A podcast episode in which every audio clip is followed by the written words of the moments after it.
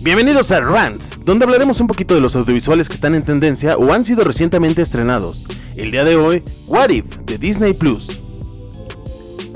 What If es una propuesta de Marvel y Disney Plus, estrenada en su plataforma de streaming en el formato de serie episódica, aparentemente no consecutiva, un experimento conservador donde Marvel busca explorar nuevas opciones dentro de los parámetros de su universo cinematográfico, una idea directamente rescatada de los cómics, buscando encarar la pregunta ¿qué pasaría si? Un cuestionamiento que nos enseña las diferentes versiones de nuestros ya conocidos personajes en diferentes universos, que han cambiado hasta una pequeña parte de su historia, mostrando las repercusiones que provocan en la psique de los personajes y el universo que habitan. Si bien el experimento es interesante, Disney se muestra conservador en la construcción de estas nuevas realidades, orbitando únicamente en los personajes que anteriormente nos ha presentado, sin arriesgarse en presentar a nuevos. Por otro lado, llena sus episodios haciendo gala de un gran acervo de referencias al MCU que pueden ser emocionantes para los fans de Hueso Colorado.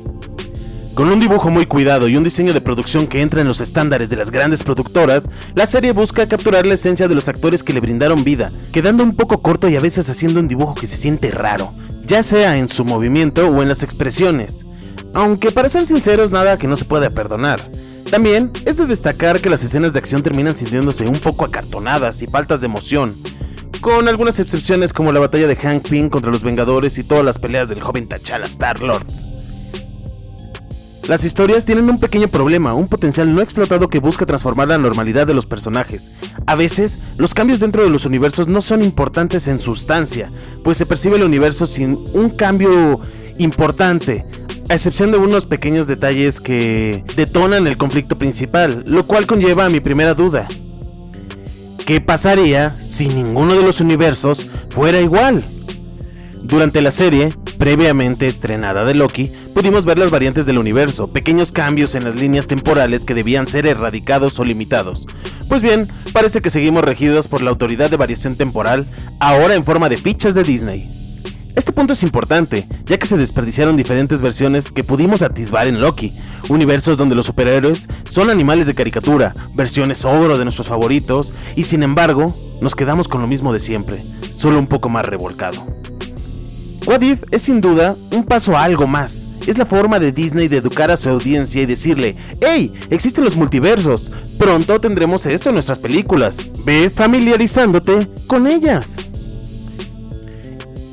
Esto hace que sea interesante ver What If.